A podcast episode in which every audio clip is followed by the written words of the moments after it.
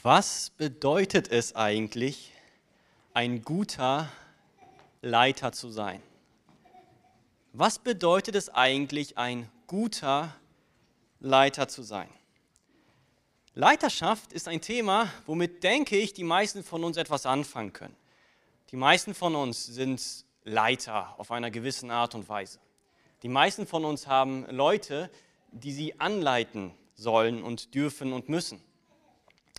Die meisten von uns sind Leiter im Kleinen oder vielleicht auch im Großen. Sei es Leiter hier in der Gemeinde zu sein, Kinderstundenleiter, Gruppenleiter, Hauskreisleiter oder was für immer auch ein Leiter. Sei es zu Hause in der Familie, wenn man als Geschwisterteil vielleicht ein großes Vorbild spielt für die anderen, ist man auch eine Art Leiter. Die Eltern sowieso Leiter der Familie. Auf der Arbeit, vielleicht bist du Teamleiter oder hast allgemein Azubis unter dir, die du verantworten äh, musst und die du anweisen kannst, die du mentoren musst. Wir alle sind wahrscheinlich in gewisser Art und Weise Leiter von irgendwelchen Mitmenschen. Aber hast du dir dann schon mal die Frage gestellt, was ist eigentlich, was sind eigentlich die Qualitäten, die ein guter Leiter generell mit äh, haben muss? Was sind die Leiterqualitäten, die einen guten Leiter auszeichnen? Was ist aus deiner Sicht gute Leiterschaft? Oder noch besser gefragt, was ist aus biblischer Sicht eigentlich gute Leiterschaft? Was zeichnet einen guten Kinderstundenleiter aus? Was zeichnet generell einen guten Familienleiter aus? Was zeichnet generell einen guten Teamleiter aus? Ich denke, ich muss euch nicht sagen, dass Leiterschaft wahnsinnig viel Verantwortung mit sich bringt. Und gerade deshalb sollten wir uns genau diese Frage stellen. Was bedeutet es eigentlich, was, was ist eigentlich wirklich biblische, gottgefällige, gute Leiterschaft? Und in Hebräer 12 finden wir, dass wir hierfür einige Vorbilder haben. Vorbilder, die um uns herum sind, die hier in der Gemeinde sind. Vorbilder, die uns zeigen, was Leiterschaft ist. Und diese Vorbilder sehen wir nicht nur hier in der Gemeinde um uns herum, sondern wir sehen diese Vorbilder auch in der Bibel. Da haben wir einen großen Mose, der eigentlich sagt von sich aus, dass er gar nicht sprechen kann, dass er eigentlich scheu ist, vor dem Pharao zu treten. Und der war ein guter Leiter gewesen. Wir haben einen Jesus Christus, der beste Leiter von allen, der die besten Leiterqualitäten von allen besitzt. Und wir haben ebenfalls einen Mann namens Nehemia, um den es heute näher gehen soll. Dieser Nehemia, vielleicht habt ihr schon mal von ihm gehört aus dem Alten Testament, er hat sogar ein eigenes Buch mit seinem Namen Nehemia. Vielleicht habt ihr das schon mal gelesen. Und dieser Nehemia hat Leiterqualitäten gezeigt, von denen wir uns so viel abgucken können, von denen wir uns so viel abschneiden können. Dieser Nehemia nämlich äh, liegt mir ganz persönlich ziemlich nah an meinem Herzen und auch in meinem Kopf, weil nicht nur, weil er gute Leiterqualitäten zeigt, sondern wir mussten dieses Buch Nehemia in der Bibelschule rauf und runter lesen. Ja, Dutzende Male mussten wir dieses Buch immer und immer wieder lesen, auf das wir wirklich begreifen, was diesen Nehemia eigentlich zu einem guten Leiter gemacht hat. Und das möchte ich heute mit euch auch machen. Ja, wir werden das Buch nicht dutzende Male heute durchlesen, keine Sorge. Aber was wir machen möchten, ist, dass wir uns Schlüsselerlebnisse und Schlüsselmomente im Leben von Nehemia angucken, die seine Leiterqualitäten aufzeigen. Die zeigen, was seine grundlegende Philosophie in seiner Leiterschaft eigentlich ist. Bevor wir das aber machen, Lass mich erst einmal, wie sonst auch immer, in den Kontext reinspringen, in dem Nehemia geboren wurde, in der Zeit zurückgehen, in der Nehemia geboren wurde und gelebt hat. Nun, Nehemia ist in einer Zeit geboren, in dem Israel, von dem er ein Teil war, er war Israelit gewesen, in dem Israel in Gefangenschaft war bei zwei Großmächten, Assyrien und Babylonien und später Persien. Er ist in diese Gefangenschaft der Israeliten bei diesen Weltmächten hineingeboren worden. Und warum eigentlich kommt es dahin, dass Israel in Gefangenschaft war? Aufgrund von schlechten Leitern. Israel wurde von Königen angeführt, das sehen wir in den ersten, zweiten Könige, in der ersten und zweiten Chronik. Und diese Könige waren größtenteils, wir könnten sagen, gottlos. Sie kannten Gott nicht und haben einen großen Anteil daran gehabt, Israel in die Irre zu führen, sodass sie sich von ihrem Gott Jahwe abgekehrt haben und sich den falschen Göttern zugewendet haben. Und diese gottlose, schlechte Leiterschaft hat dazu geführt am Ende, dass Gott ein Gericht verheißen hat über Israel, nämlich, dass sie eines Tages für 70 Jahre gefangen genommen werden sollen von Großmächten. Und so ist es auch gekommen. Babylonien und Assyrien sind in Israel einmarschiert, haben ganze, das ganze Land in Schutt und Asche gelegt, von der großen Mauer war nichts mehr zu sehen, die Stadt war alles, alles niedergebrannt. Und dann in dieser Gefangenschaft kommt Nehemia zur Welt. Wir könnten also sagen, Nehemia ist in einer Zeit zur Welt gekommen, in der gute Leiter wahnsinnig rar waren, dem sie gar nicht mehr zu finden waren. Er ist in einer Zeit geboren, wo es finster war. Und gerade dann hat Gott wie so häufig ein helles Licht aufscheinen lassen. Hier Nehemia. Dieser Nehemia, der sich in der Gefangenschaft befand, er war Mundschenk gewesen beim König Kyros von Persien.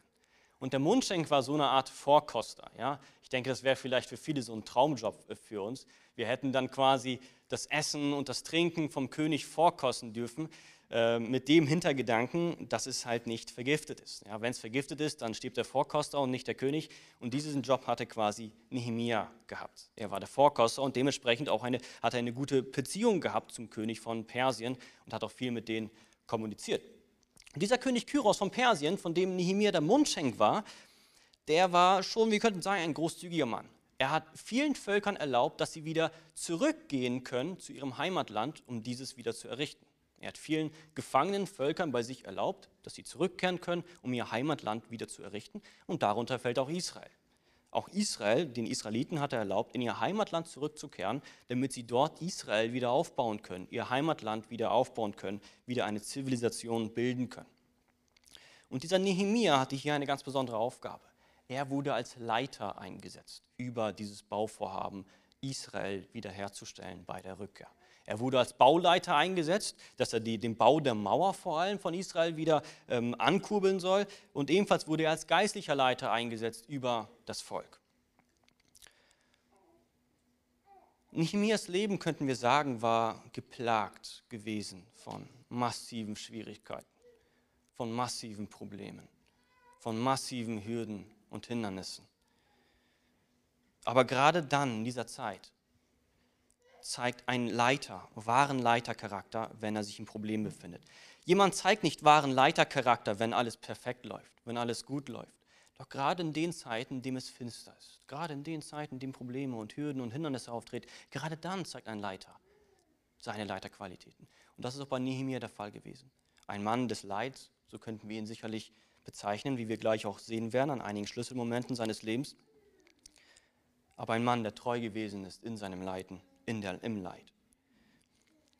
Er war ein Leiter also mit Schwierigkeiten gewesen, wie so häufig bei den großen Menschen Gottes, die Gott so, so gut gebraucht hat. Wir mögen meinen, dass diejenigen, die Gott nahe sind, ein einfaches und simples Leben führen, aber so ist es häufig nicht. Gerade bei denen, die Gott groß gebraucht, lässt Gott viele Schwierigkeiten aufkommen, weil die Schwierigkeiten und die Probleme, die, auf die wir als Leiter treffen, das sind nicht bloß Hindernisse. Wir müssen verstehen, dass sie immer wieder Erinnerungen an uns sein sollen. Dass es in der Leiterschaft nicht um den Leiter geht, sondern um den großen Gott, der hinter dem Leiter steht. Unsere Probleme, auf die wir treffen und Schwierigkeiten im Leiterdienst sollen, sind eine Gelegenheit, uns wieder zurückzuerinnern, dass es nicht auf meiner Stärke ankommt als Leiter, sondern auf die Stärke meines Gottes. Das finden wir eben bei, auch bei Nehemia. Zum Beispiel Spurgeon, der, man nennt ihn den Prinz der Prediger, der hat vor einigen Jahrhunderten gelebt, er hat zum Beispiel von seinem Leben, der ebenfalls sehr von Leid geplagt war, gesagt, ich habe gelernt, die Wellen, die mich zurück zum Felsen schlagen, zu küssen. Ich habe gelernt, die Wellen, die Probleme, die auf mich treffen, die mich wieder zurückzuerinnern daran, dass es nicht um mich geht, sondern um den Herrn und seiner Stärke, diese wirklich wertzuschätzen. Und das könnten wir auch von Nehemiah sagen. Er war ein Mann mit großen Schwierigkeiten, auf denen große Schwierigkeiten immer und immer wieder zukommen. Wir möchten uns nun eines dieser Schwierigkeiten ansehen, bei dem wir sein, seine grundlegende Leiterphilosophie wunderbar erkennen können. Wenn es um Leiterschaft geht, um gute Leiterschaft, aus meiner Sicht sollten drei Fragen beantwortet werden. Ich glaube, die Beantwortung dieser drei Fragen macht einen guten Leiter generell aus. Und zwar die erste Frage, die wir uns stellen müssen, ist, was ist meine Sicht auf Gott? Die zweite Frage, was ist meine Sicht auf das Wort Gottes? Die dritte Frage, was ist meine Sicht auf den Menschen? Und ihr merkt in diesen Fragen, dass es bei guter Leiterschaft eigentlich nicht darum geht, welche Qualitäten und Fähigkeiten ich mitbringe, sondern es vielmehr darum geht, welche Sicht ich habe auf meinen Gott, welche Sicht ich habe auf meine Mitmenschen. Nehmen wir einen Mose. Er hatte keine Leiterqualitäten gehabt. Er war jemand, der nicht mal reden konnte, so sagt er selbst von sich. Trotzdem hat Gott ihn groß gebraucht. Warum? Weil er eine gute Ansicht hatte von Gott und seinen Mitmenschen. So möchten wir uns die erste Frage im Blick auf Nehemia stellen. Was ist Nehemias Sicht auf seinen Gott gewesen? Und hier finden wir seine grundlegende Leiterphilosophie. Seine Sicht auf Gott macht seine Leiterschaft aus. Und dazu möchte ich mit euch aufschlagen, Nehemia Kapitel 2, Vers 20. Dort finden wir diese erste Hürde, auf die Nehemia getroffen ist als Leiter. Lass mich vielleicht kurz erzählen, was vorher noch passiert ist. Vorher sind zwei Antagonisten, zwei Feinde aufgetreten, nämlich die Sanballat und Tobia heißen. Und diese zwei Feinde, diese Antagonisten, Sanballat und Tobia, sie kommen häufiger im Buch vor. Und sie haben hier quasi angefangen, deutlich zu machen, dass sie nicht wollen, dass sich Israel wieder aufbaut. Sie wollen nicht, dass Israel wieder die Mauer aufbaut. Sie wollen nicht, dass das Land Israel wieder besiedelt wird mit den Israeliten. Sie wollen es nicht aus politischen Gründen oder welchen Gründen auch immer. Und diese zwei, Tobia und Sanballat, die ebenfalls große Völker angeleitet haben, sie haben beginn, begonnen, hier Nehemia zu verspotten. Sie haben begonnen, Israel zu verspotten. Und zwar sie einzuschüchtern und zu verwirren. Und sie haben nämlich gesagt, dass ihr Vorhaben, Israel wieder aufzubauen, eigentlich total perplex ist. Wie wollen sie das denn schaffen? Das ist doch unmöglich. Wie soll denn jemand schaffen, dass Israel, was in Schutt und Asche von Babylonien gelegt worden ist, wieder aufzubauen? Das kriegt doch niemand hin, Nehemia. Wie willst du dieses Volk anleiten? Und dann antwortet Nehemia in Kapitel 2, Vers 20, und hier finden wir seine Leiterphilosophie. Da gab ich ihnen zur Antwort, und sagte zu ihnen, der Gott des Himmels, er lässt es uns gelingen. Und wir, seine Knechte, wollen uns aufmachen und bauen.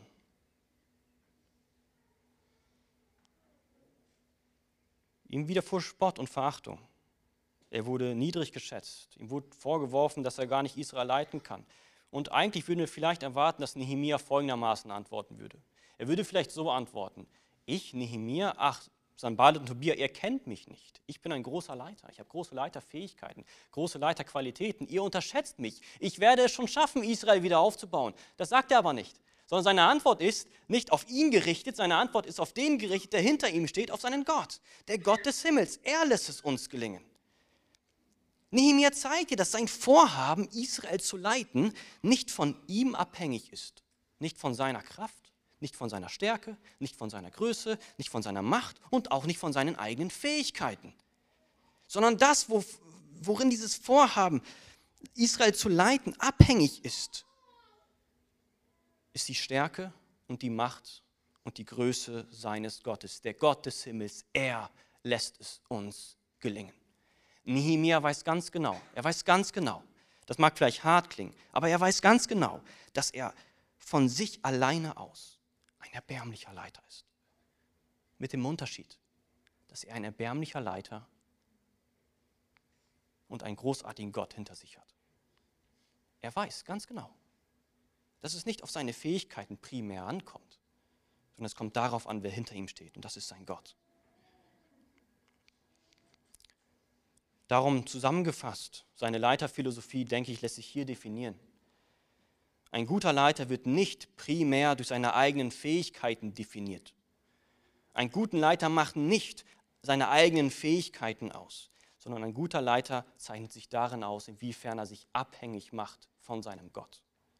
Wir alle sind abhängig von unserem Gott, aber wichtig ist zu wissen, ob, wie, inwiefern wir abhängig sind von ihm. Wir sind alle abhängig, doch manche denken von uns, dass sie leiten können auf ihre eigene Basis, auf ihre eigenen Fähigkeiten alles aufbauen können dass sie auf sich vertrauen können, auf ihre Stärke und Kraft. Aber so ist es nicht. Der, der am Ende Gelingen und Erfolg gibt, der am Ende Segen gibt über das Leitervorhaben, über das, was wir uns vornehmen mit denen, die wir anleiten, ist am Ende Gott.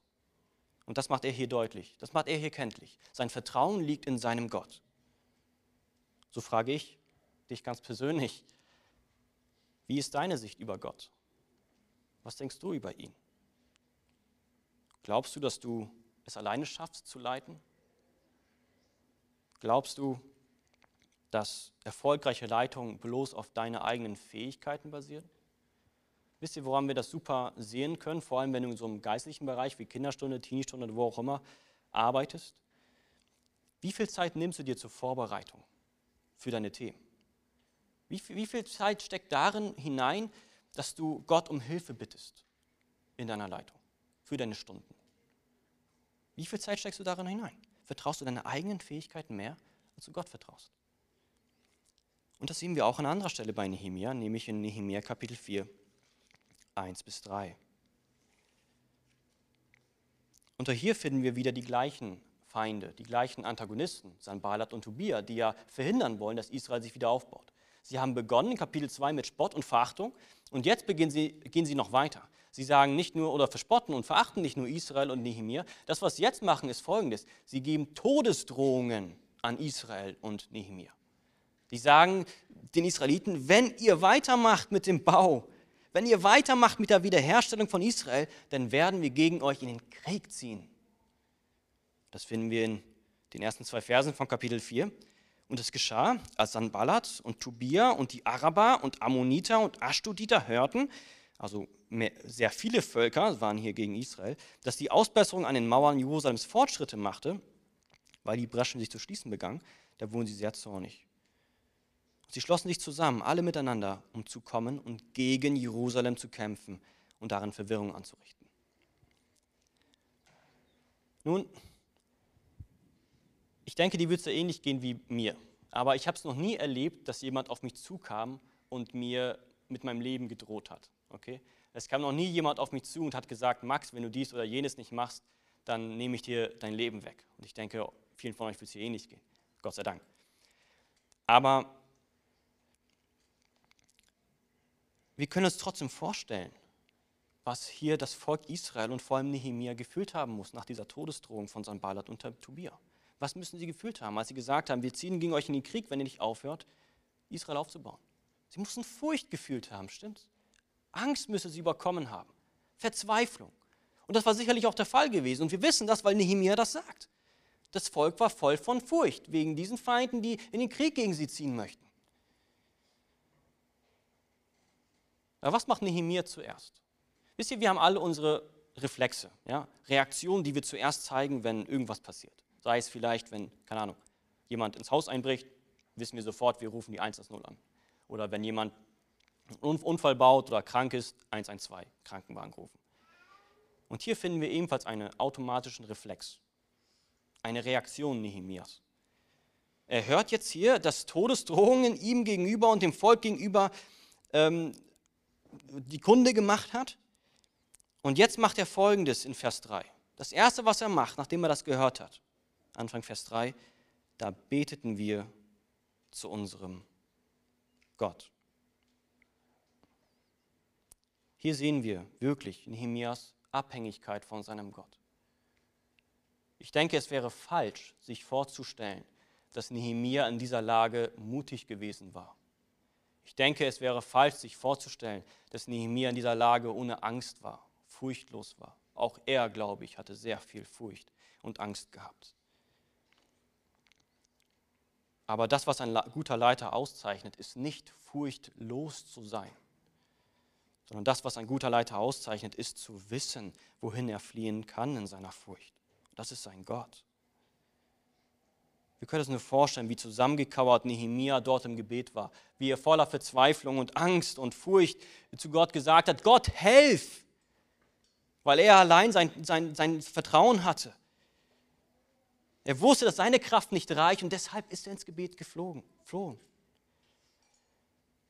Stell dir die vor, vor deinem Auge, auf die du aufsiehst, die für dich Vorbilder sind, Leitervorbilder oder was auch immer für Vorbilder.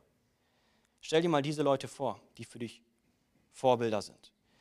Ich kann dir eines sagen, sie mögen von außen vielleicht stark und mutig auftreten und das ist auch gut. Aber bei vielen von denen in ihrem Gebetskämmerlein wird ersichtlich, wer sie wirklich sind. Von außen treten sie stark und mutig auf. Hier vielleicht auch auf der Kanzel selbstbewusst und selbstvertraut. Aber im Gebet, da wissen sie, dass sie nur einen benötigen und das ist Gott. Ihn zu vertrauen. Sich auf ihn zu werfen. Vielleicht mögen manche auch denken, dass ich hier vielleicht selbstbewusst auftrete. Nicht in meinem Gebet. In meinem Gebet sieht das absolut anders aus. Wie ich verzweifelt vor Gott komme und um Hilfe rufe, Gott, du musst tun. Du musst verändern.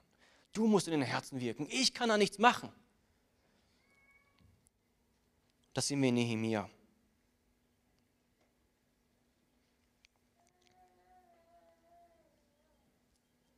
Nehemiah hatte sicherlich Furcht gehabt, aber wichtig ist, dass er Gott mehr fürchtet. Und Gottesfurcht ist ein Wort, was ziemlich häufig im Buch Nehemiah aufkommt. Das ist etwas, was Nehemiah gekennzeichnet hat, Gottesfurcht. Ein Wort, was vielleicht nicht mehr so häufig fällt heutzutage. Aber das, was es eigentlich meint, ist, Gott zu kennen. Gott zu kennen.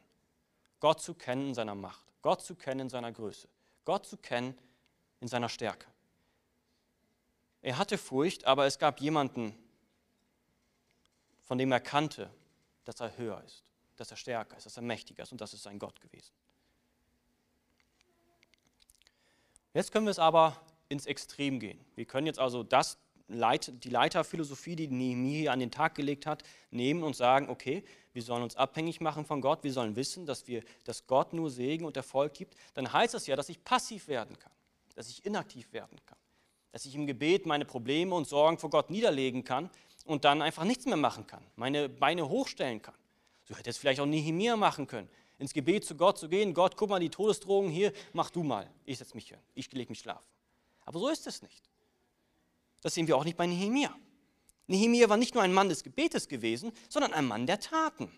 Jemand, der gemacht hat. Jemand, der vorangegangen ist. Und warum konnte er es? Weil er wusste, wer hinter ihm stand, nämlich sein Gott.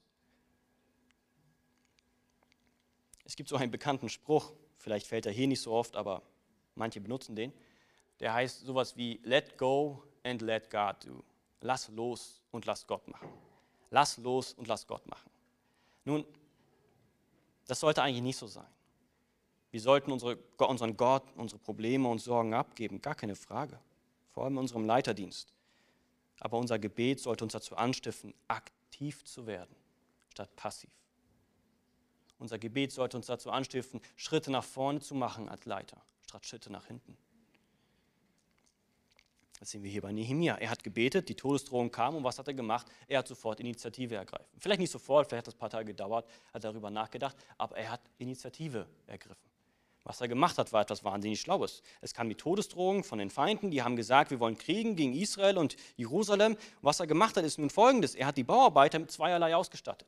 In der einen Hand mit einem Werkzeug, mit dem die weiter die Mauer bearbeiten können und aufbauen können. Und mit der anderen Hand haben sie eine Waffe bekommen, sodass, wenn mal der Feind äh, äh, ganz spontan vor der Tür steht, sie nicht hilflos sind, sondern sie sich durch ihre Waffen noch verteidigen können.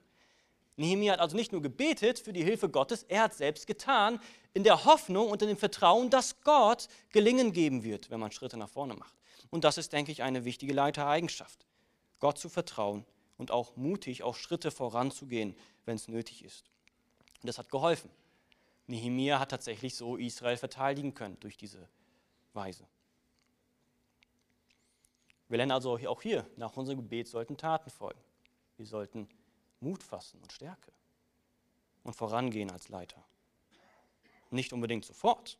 Auch das dauert sicherlich seine Zeit, darüber nachzudenken, zu organisieren und zu planen, was Nehemiah sicherlich sehr viel gemacht hat. Das ist also die grundlegende Leiterphilosophie hinter Nehemias Leiterschaft. Er hat sich abhängig gemacht von seinem Gott, weil er wusste, dass es nicht auf seine Fähigkeiten ankommt. Und deswegen können wir auch sagen, dass auch Mose ein guter Leiter war, obwohl er nicht gut reden konnte, weil er sich abhängig gemacht hat von seinem Gott, weil er seinen Gott vertraut hat. Lass mich die nächste Frage stellen, die zusammenhängt mit der ersten. Wenn wir jetzt beantwortet haben, was ist deine Sicht auf Gott, so ist die nächste Frage, was ist dann deine Sicht auf das Wort Gottes? Das, was wir über das Wort Gottes glauben, reflektiert, was wir über Gott glauben. Wir sehen, dass Nehemia das Volk in der Organisation verändert hat, stimmt's? Er hat für die physischen Bedürfnisse gesorgt, er hat sie Schutz gegeben und Ernährung und so weiter. Aber jetzt ist die Frage, wie kann Nehemia die Leute geistlich verändern? Wie kann er sie innerlich in ihrem Herzen verändern? Wie kann es dazu führen, dass er sie verändern kann? Und ich hoffe, gerade wenn du in einem geistlichen Dienst bist, wenn du Leute anleitest, denen du ähm, hier in der Gemeinde etwas mitgeben kannst, ich hoffe, du hast dir diese Frage auch schon mal gestellt. Wie kann ich Menschen nachträglich, nicht langfristig verändern? Wie geht das? Und Nehemiah hatte hier einen sehr simplen Ansatz eigentlich gehabt. Heutzutage mögen viele Gemeinden dazu greifen, eher Leute einzuladen, die vielleicht sehr viel Charisma zeigen, was an sich nicht schlecht ist, aber die dann hier auf der Kanzel vielleicht stehen und dann geht es mehr um spannende Anekdoten oder klug ausgeklügelter Moral. Was hat Nehemiah nicht gemacht? Er hat nicht einen Komiker engagiert, der das Volk unterhalten soll. Er hat nicht einen Weltklassen-Psychologen engagiert, der das Volk ein bisschen Moral weitergibt, sondern was er gemacht hat, finden wir in Nehemiah Kapitel 8, Vers 8. Das war seine Weise gewesen, das Volk zu verändern. Und zwar heißt es hier in Nehemiah Kapitel 8, Vers 8, da finden wir quasi einen Ausschnitt aus dem Gottesdienst, den Nehemiah durchgeführt hat. Da heißt es, und sie lasen aus dem Buch, aus dem Gesetz Gottes, abschnittsweise vor und gaben den Sinn an, sodass man das Vorgelesene verstehen konnte. Um die Leute zu verändern, was hat er gemacht? Er hat Gottes Wort gelehrt. Und das ist das Wichtige. Und heutzutage aber glaube ich, dass wir viel davon in, in Deutschland, äh, auf der Welt immer weiter abweichen. Dass es nicht mehr um das Wort Gottes geht, was Menschen verändern kann, sondern dass es eher um die Fähigkeiten des Predigers geht, ob er Charisma hat oder, oder, oder gut reden kann oder ähnliches. Was nicht falsch ist, wie gesagt, aber viel wichtiger ist, dass wir Gottes Wort weitergeben, dass wir dieses auslegen. Und so hat es auch Nehemiah getan, ein ganz simpler Ansatz.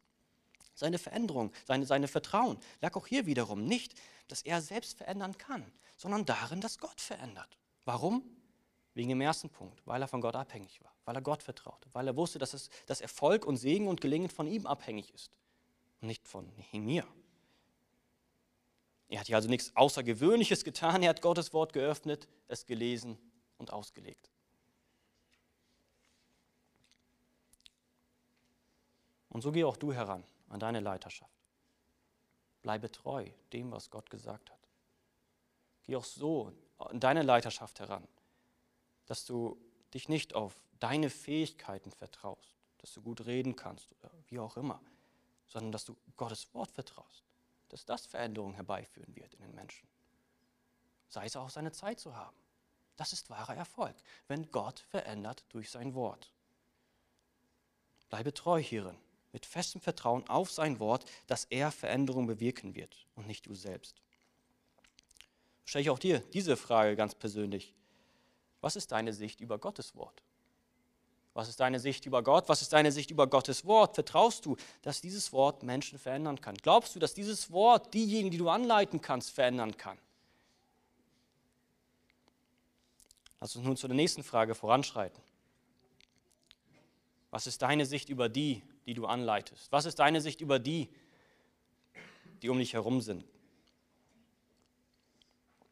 Wir haben also gerade die Frage geklärt, was ist deine Sicht über Gott, über das Wort Gottes und jetzt, was ist deine Sicht über die Mitmenschen, die du anleitest? Nun, Leiter haben sehr groß die, haben die große Gefahr, dass sie sich überheben können, sehr leicht, sich überschätzen können, stimmt. Wenn man in einer höheren Position als Leiter ist, was Leitungs, Leitungsdienste eben auch sind, man hat eine höhere Position, so kann es schnell dazu kommen, dass man sich überschätzt, sich mehr schätzt, sich mehr wertschätzt als die, die man anleitet.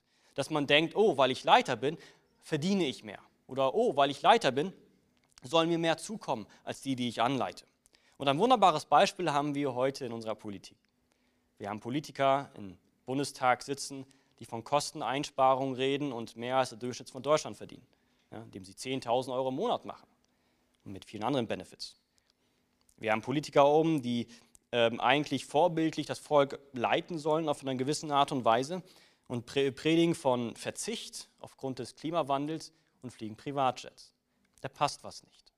Dort nehmen sich Leiter etwas vor, was sie dem Volk vorenthalten. Und das ist eine große Gefahr für einen Leiter, sich zu überschätzen, sich mehr zu schätzen als die, die man anleitet. Und das ist auch zur Zeit von Nehemia passiert nämlich die Leiter, die vor Nehemia Israel geleitet haben. Sie haben das Volk dazu gezwungen, hohe Abgaben zu leisten.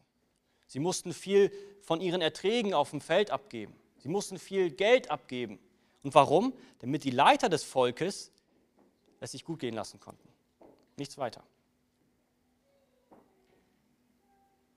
Und hat so weit sogar geführt, dass die Israeliten so verzweifelt waren, dass sie nichts mehr zu essen hatten, dass sie ihre eigenen Häuser verkaufen mussten und ihre Felder, damit sie Geld haben, um sich Essen zu leisten.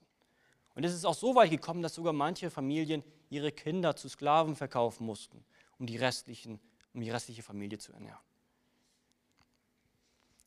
Das sind schlechte Leiter. Leiter, die sich überschätzen, sich mehr wertschätzen als die, die sie anleiten. Doch wir finden bei Nehemia ein Beispiel, wie es eigentlich gemacht werden sollte, was die eigentliche Sicht auf die von uns sein sollte, die wir anleiten. Und zwar sehen wir das in Nehemia Kapitel 5, Vers 14 bis 17. Wir finden dort nämlich eben diese Leiter, die schlecht geleitet haben, die hohe Abgaben verrichtet haben. Und dann sagt er in Vers 14, auch ich habe an dem Tag, an dem der König mich beauftragt hat, im Land Juda ihr Statthalter zu sein, mit meinen Brüdern nicht das Brot des Statthalters gegessen. Er sagt also hier, er als Leiter hätte eigentlich mehr verdient, ihm wäre mehr Verdienst zugekommen, als diejenigen, die er anleitet. Und er sagt, das habe ich nicht mal zu mir genommen. Sondern was hat er gemacht? Das finden wir gleich. Aber die früheren Statthalter, die vor mir gewesen waren, hatten auf das Volk schwere Lasten gelegt und Abgaben für Brot und Wein von ihnen genommen. Dazu noch 40 Schekel Silber, was eine Menge ist. Auch ihre Diener hatten willkürlich über das Volk geherrscht. Ich aber, ich machte es nicht so. Er hat sich nicht von seiner Leitungsposition es sich gut gehen lassen und besondere Häuser gekauft oder besondere Felder oder ähnliches, sondern er ist sie auf Augenhöhe begegnet, die, die er anleitet. Und warum hat er das gemacht? Warum hat er diejenigen auf Augenhöhe begegnet, die er angeleitet hat? Ende Vers 15. Ich machte es aber nicht so aus Furcht vor Gott. Seine Sicht über Gott hat dazu geführt, dass er auch eine korrekte Sicht über seine Mitmenschen hatte. Seine Sicht über Gott hat dazu geführt, dass er auch mit seinen, die, die er anleitet, korrekt umgegangen ist. Deswegen habe ich am Anfang gesagt, das, was du über Gott glaubst, das, wie du Gott ansiehst, hat direkten Einfluss auf deine Leiterschaft, hat direkten Einfluss auf darauf, ob du ein guter Leiter bist oder eben nicht.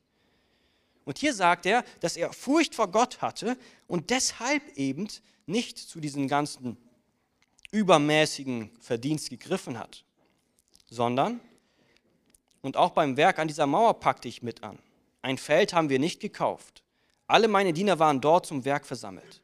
Und die Juden, sowohl die Vorsteher, 150 Mann, als auch die, die von den Nationen rings um uns herum zu uns kamen, waren an meinem Tisch.